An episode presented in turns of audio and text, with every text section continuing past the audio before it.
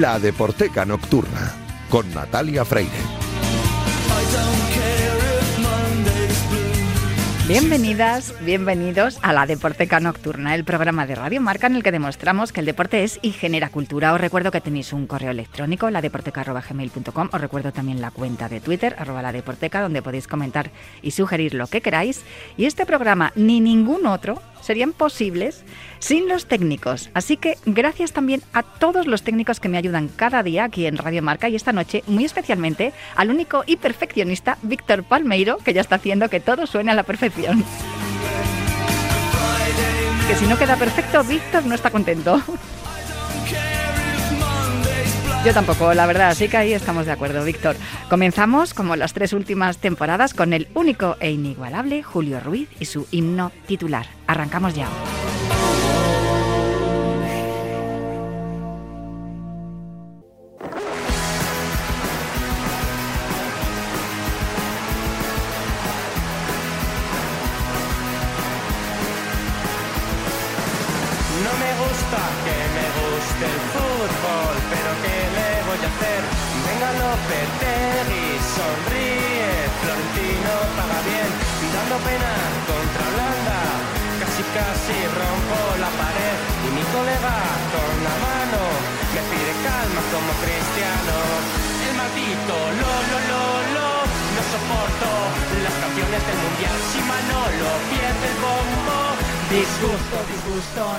Ay, perdón, que ya estamos en abierto. Yo estoy aquí tarareando porque tengo aquí a mi lado a Julio Ruiz y me deja cantar porque además dice que es necesaria la lluvia. no es una de mis virtudes, no es una de mis virtudes la de cantar ni la de bailar, pero sí la de escuchar. Mira, ves que me gusta mucho escuchar, me encanta escucharte, me, me encanta escucharte. En todos los discos son grandes, cada martes un nuevo capítulo en Subterfuge Radio con entrevistas a mm, lo mejor del panorama nacional e internacional. Y hoy vienes a hablarme precisamente de panorama nacional. Y, es que es verdad que se me ha quejado la gente del Atleti, Julio, porque ha dicho, lleváis un montón de semanas que habéis hablado del Madrid, del Celtic, del Manchester City, del Manchester United. ¿Qué pasa con el Atleti? No, pero no solamente qué pasa con es que hay que taparse un poco porque aquí hay mucho rojiblanquismo, entonces. No, pero ahora, ahora esto sí que es, esto sí que es serio y es cierto. Yo en mi asiento eh, detrás de la portería del Fondo Sur, eh, como abonado del Atleti, pues un día antes de que acabara la temporada pasada, pues uno que le conoces porque está cuatro o cinco filas más abajo y, bueno, pues pasas y bueno, más o menos nos tenemos controlados los vecinos de asiento. Va y me dice, oye, en tu sección con Natalia Freire en la Deporteca no habéis hablado de Regino. Digo, pues tienes razón, es cierto que se nos pasó inadvertido. Y es verdad que no sé si en aquellas semanas cuando se produjo el fallecimiento de eh, Regino, uno de los componentes, Regino Carreira y Mariano Lozano, los dos componentes de aquel grupo llamado Séptimo Sello, que pasaron a la fama. Esto suele ocurrir muchas veces en el mundo de la música, que la canción que menos te esperas o la que se desmarca un poquitín más de lo que es tu target, al final acaba siendo el himno. Y efectivamente debió ocurrir que la actualidad nos debió invadir de tal manera que no nos hicimos eco en su momento del homenaje correspondiente, porque mira, dentro de poco, pues ya va a hacer un, ya va a hacer un año que falleció Regino Carreira. Y Regino Carreira atlético total y que es uno de los responsables de ese himno de todos los paletos fuera de Madrid que tenía la anécdota incorporada que en el curso de la canción se decía a la Madrid, a la Madrid, a la Madrid. Y, lo cantaba un atlético. Sí, pero fue adoptada por toda la gente del Madrid, aunque al final de la canción también se decía un Forza Atleti. Muy, muy, muy, muy atlético, claro que sí. Es un himno, pero no es la única de séptimo sello, ¿eh? que tiene muchas más canciones y muy molonas además. Pero bueno, eh, que quede satisfecha la petición de tu vecino de, de tu vecino de Grada, claro que sí. Él tenía, tenía 60 años y murió el 24 de octubre, o sea que estamos... No, no, eh, ya, ya, se ha cumplido un año, sí. Sí, ya, ya se ha cumplido un año. Bueno, pues aunque solamente sea con un poquitín de retraso, pues nuestro homenaje a, a Regino Carreira, que junto a Mariano Pues fíjate que ya había programado yo esta sección para, para este viernes y no, no, sabía el dato de lo de Regino. O sea que vamos, qué intuición. A intuición, ¿ves? Eso se me da bien. Lo de cantar y bailar no, pero la intuición se me da bien. Eh, pues ahí está. Pues vamos a escucharla. a la Madrid, a la Madrid, a la Madrid, a la Madrid.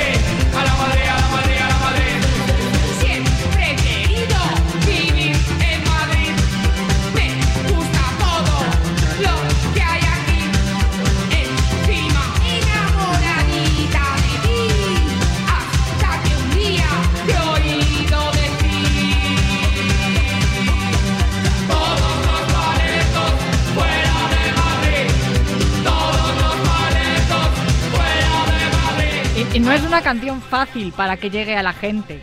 Quiero decir, viendo cómo está el panorama musical ahora mismo y cómo está la industria musical y lo que nos ofrecen y lo que se consume, eh, esto, esto a día de hoy sería imposible, eh, Julio. Mm. Bueno, ellos venían de un proyecto más o menos con mucho sintetizador, que era el grupo YHVH, y el grupo aquel acabó desembocando en, en séptimo sello y ya te digo que el propio Regino y Mariano pues eran los, los jefes de, de la formación. Solo duró cuatro años este grupo, el séptimo sello.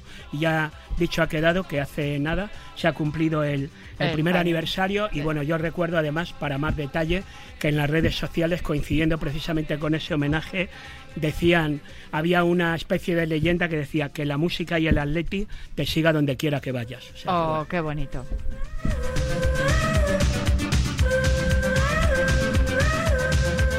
La música y el atleti también están ligados a nuestra siguiente viñeta Sí, musical que sí. nos traes por dos razones, ¿no?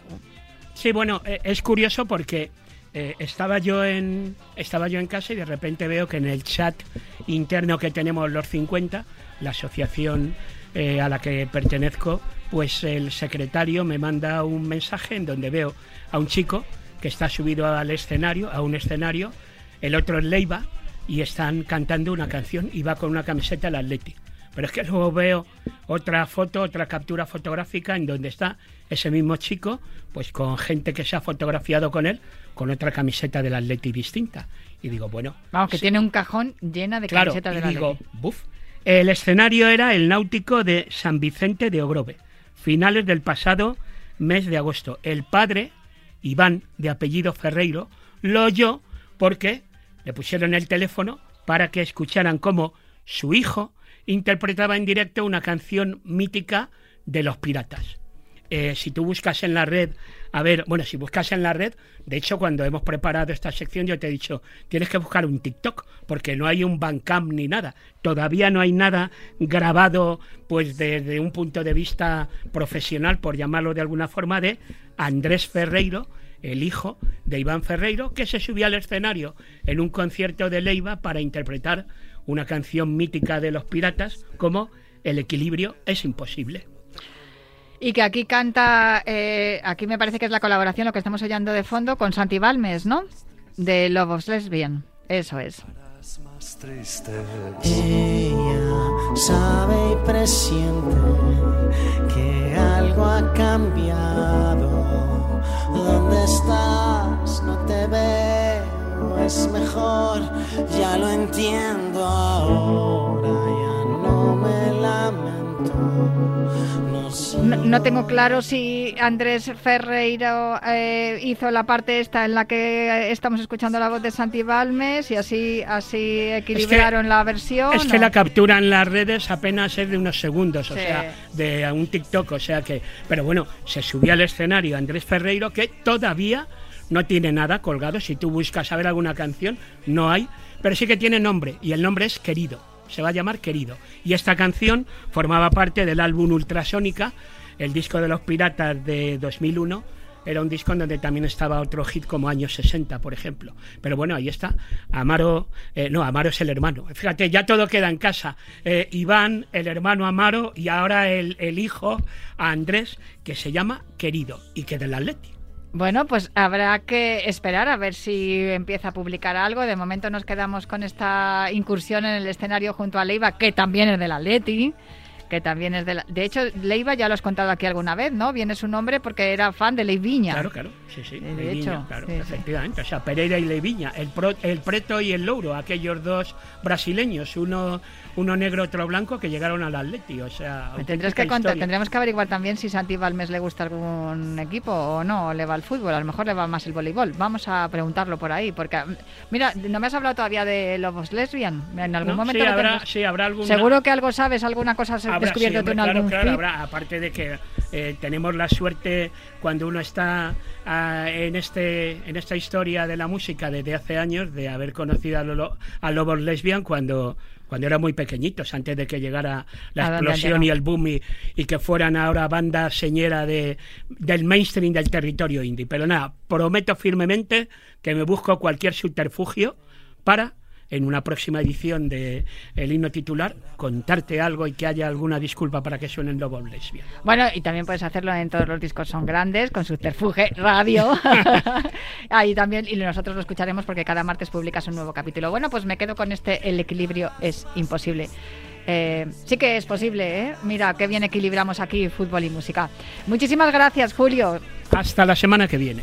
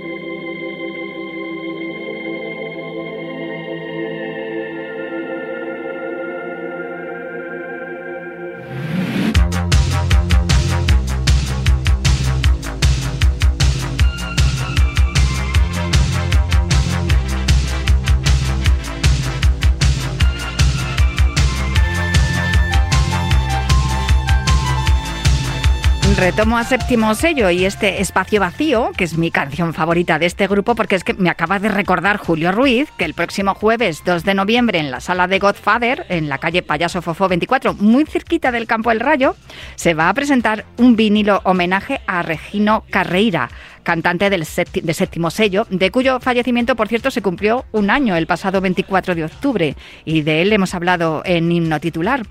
La presentación del vinilo homenaje correrá a cargo de Julio Ruiz, claro que sí, y también habrá actuaciones de séptimo sello con Ángel Beltrán y César Voz Mediano. Y también podréis descubrir, como lo he descubierto yo conociendo esta presentación, al grupo de Ambulantes, que son de Murcia, pero los escuchas y parece que son de Palomeras Bajas, no os digo más. nada se ha perdido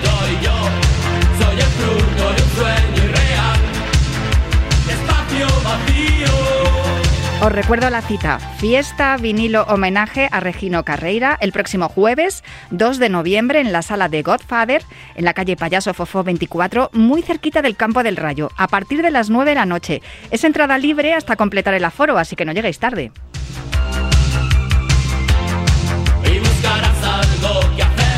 Y ahora sí, vamos con nuestro siguiente invitado.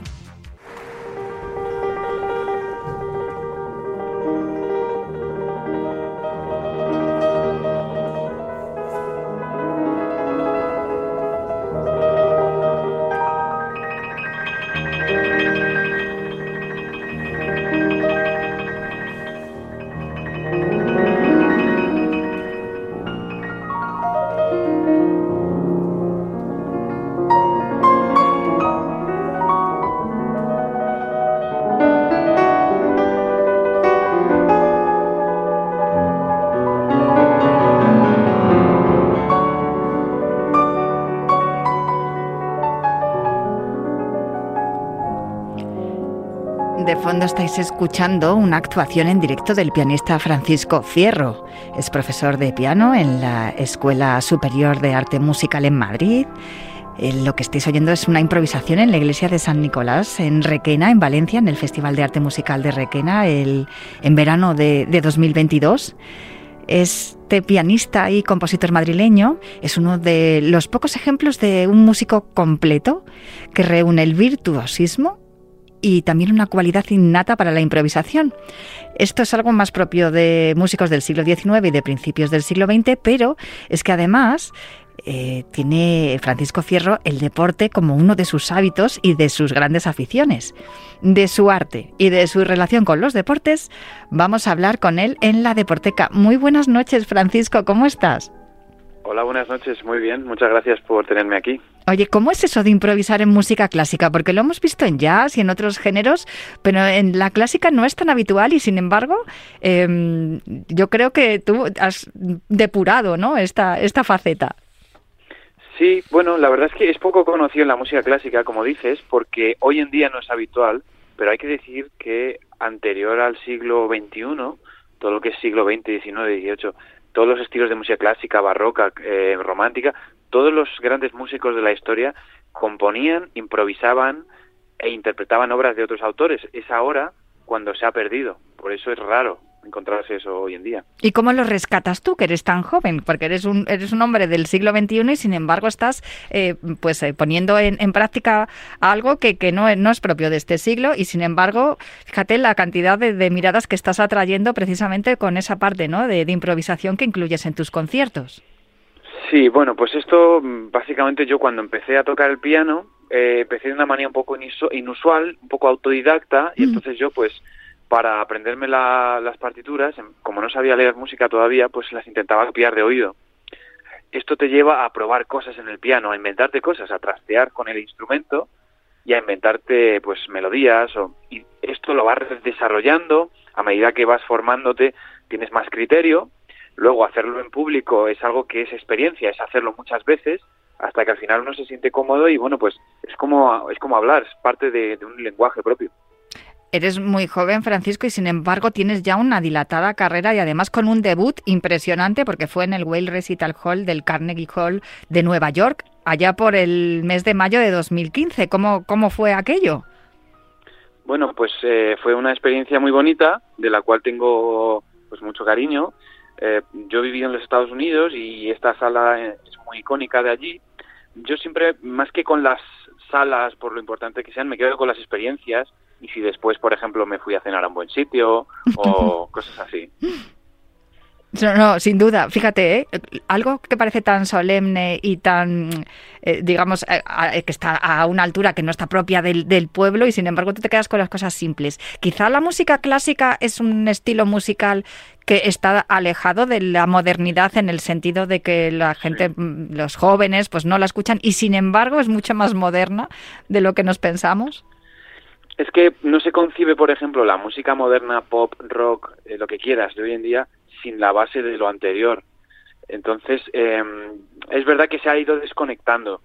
Lamentablemente, el mundo de la música clásica se ha quedado un poco atrás, no ha sabido adaptarse bien, bien rápidamente a los tiempos que corren. Y entonces, hoy en día creo que se percibe como un poco de. Solo es como un grupito de gente que lo hace, es un poco elitista, no sé, un poco rígido. Mm es verdad que tiene ese cartel, pero eh, gracias a, por ejemplo, a desarrollar la improvisación, como me gusta hacer a mí, pues se puede salir un poco de todo esto y es una cosa que, vamos, yo le recomiendo a cualquier persona, hay mucha gente que le gusta tocar instrumentos, o sea que... Desde luego, y además es que es fundamental para poder eh, tocar cualquier instrumento, conocer lo que es la base de la música, que es la clásica. Tú además eres profesor, eres profesor en la Escuela Superior de Música eh, y en Madrid. No sé si eso también se lo vas contando a tus alumnos. Sí, claro, claro que sí. Yo aquí enseño improvisación, enseño piano, enseño conjunto instrumental. Es una escuela que se llama Musical Arts, que está en inglés, pero es así, se llama así, es una escuela superior, es decir, que pues es como quien dice la carrera de música, es una escuela privada, pero es una, es como una universidad musical, vamos. Bueno, es que eso debería de estar también incluido en, las escuelas públicas, porque posiblemente por el, hecho de que sea algo diferente y algo especial es por lo que no está, está en la escuela privada, porque en la pública igual también necesitamos modernizarnos, Francisco. Sí, a ver, se enseña poco. Eh, yo no es que sea el único ejemplo existente de que salga. Lo que pasa es que es lo que es raro es hacerlo en directo en los conciertos, porque improvisar un poquito todo el mundo lo hace en su casa así a puertas cerradas, ¿no? Pero luego salir a tocarlo en directo sin saber lo que vas a hacer, porque no olvidemos que improvisar es componer algo en el momento que no está hecho, es inventarte algo. Entonces, claro, es un riesgo que yo tomo, pero me he acostumbrado a hacerlo. Y tiene que estar, eh, eh, desde luego, disponible para todos aquellos que sean creativos, ¿no? En este sentido, que por eso igual se hace tanto o se reconoce tanto la improvisación en, en estilos como el jazz. Pero desde luego es estupendo el piano y vamos a escucharlo un poco. Mm-hmm.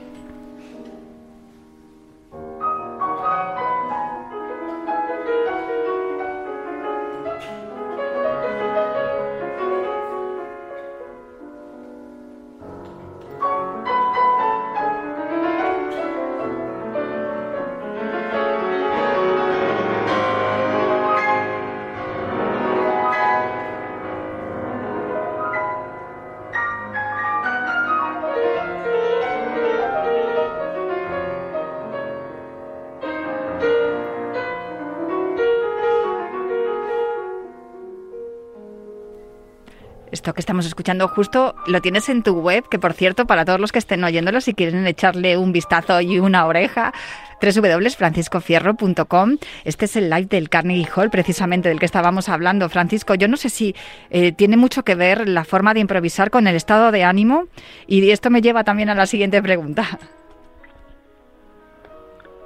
Ah, eh, Sí, no, quiero que quiero la pregunta es cuando depende del estado de ánimo que tengas que la improvisación es de una manera o de otra, ¿no?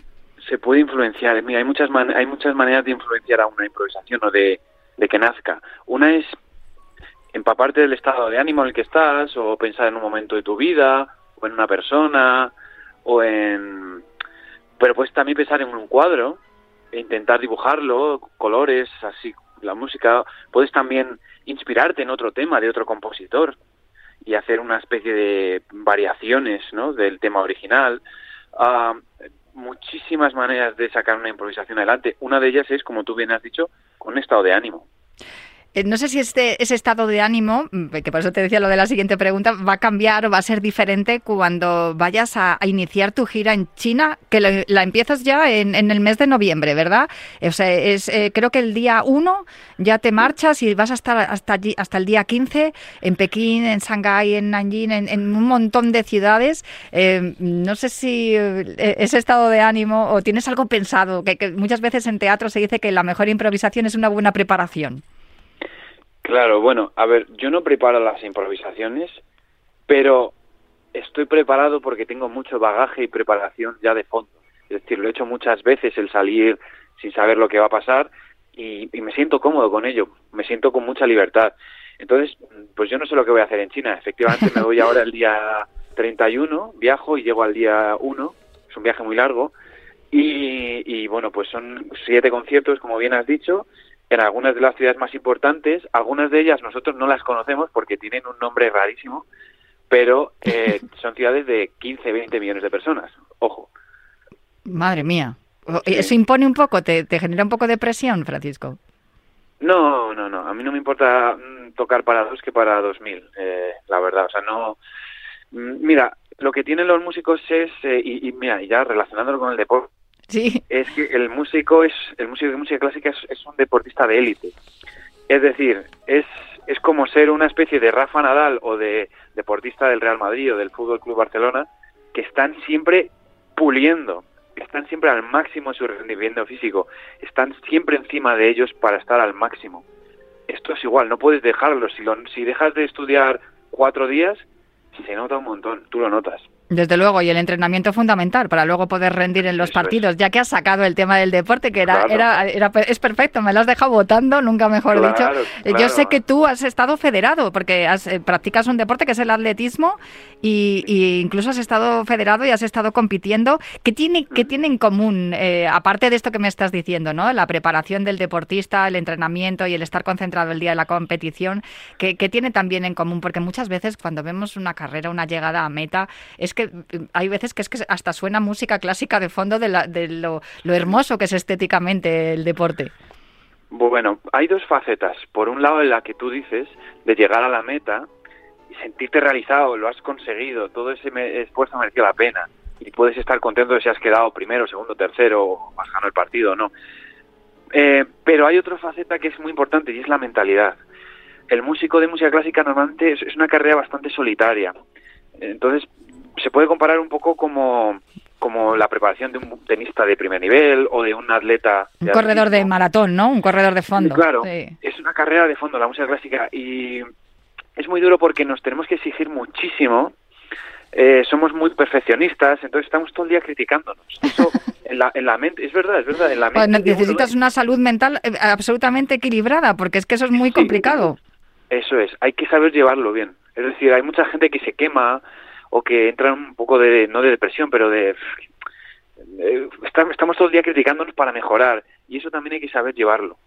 Igual que un deportista que está entrenando y a lo mejor a tope y a lo mejor no mete goles Mm. y tiene una racha mala. Da igual, tienes que seguir porque el día que te llegue la racha buena tienes que estar a tope. Oye, para todos los que nos estén escuchando y que les estén dando muchísimas ganas de verte en directo improvisando con tu piano, Ah. el sábado 18 de noviembre hay un concierto en el Colegio Tajamar en Madrid. Eh, ¿Cómo podemos, eh, podemos adquirir las entradas? ¿Necesitamos invitación? Sí, sí, mira, a través de internet hay una página que se llama Eventbrite, Eventbrite, que es una es una página de, bueno, pues para venta de entradas. Eh, lo organiza la Fundación Piumoso, que es una organización sin ánimo, sin ánimo de lucro, que pues organiza conciertos a nivel nacional. Y bueno, lo, más destacable de este concierto es que eh, toca una de las obras más bonitas de, de la historia de la música, eh, con una orquesta de, formada por jóvenes. Y entonces, pues es una pieza maravillosa, música rusa, muy, muy, muy de película, por así decirlo. De hecho, ha salido en muchas películas. Eh, y bueno, pues creo que es un evento que la gente debería acudir. Que no me acuerdo exactamente la hora que es, si es a las siete y media o... Bueno, seguro que lo- cuando vayamos a por las entradas a Eventbrite, Sí. seguro que lo podemos ver, no te preocupes. Es. Y, sí. y por otro lado, también estarás en el Festival Alicia de la Rocha, de la- del cual eres director. O sea que en este caso no eres el, el intérprete, sino que eres el entrenador. El director artístico. El director artístico. O sea que di- digamos que eres el director deportivo, por decirlo de algún modo, por hacer el paralelismo con un, con un deporte. Sí, soy el que ficha a los jugadores que van a jugar en Eso el es, festival, sí, sí. exactamente. Sí, e- este festival es muy importante para mí y creo que para la música clásica en España porque rinde homenaje a una grandísima pianista catalana que tuvimos ya, que falleció en 2009, que se llama Alicia La Rocha.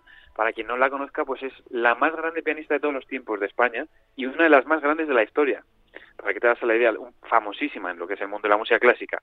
Entonces yo he querido dar homenaje a esta gran pianista invitando a jovencísimos pianistas de nuestro, de nuestro país que necesitan apoyo. Cuando uno es joven y está empezando, pero ya es muy bueno, uno necesita que le saquen a tocar, que le saquen a jugar, que no le dejen el banquillo.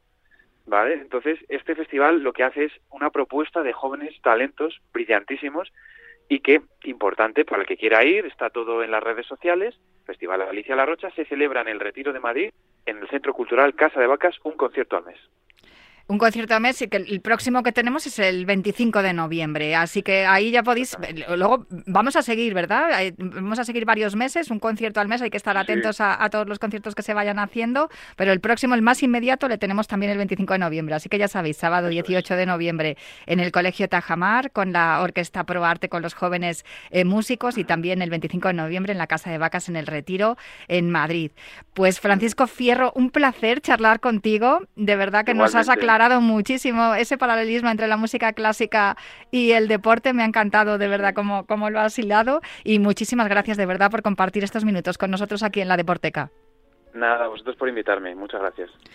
La música clásica, que es como, como el deporte, hay que entrenarlo, hay que estar en la élite, hay que pulirlo y hay que hacerlo muy bien. Así lo, lo hemos descubierto esta noche con Francisco Fierro, ya sabéis, sábado 18 y sábado 25 tendréis oportunidad también de, disfrutar de la, de la música clásica y a verle en directo el sábado 18 de noviembre en el Colegio Tajamar.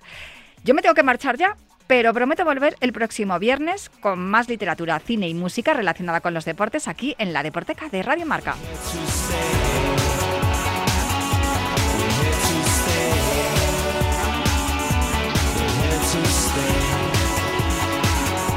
We're here to stay.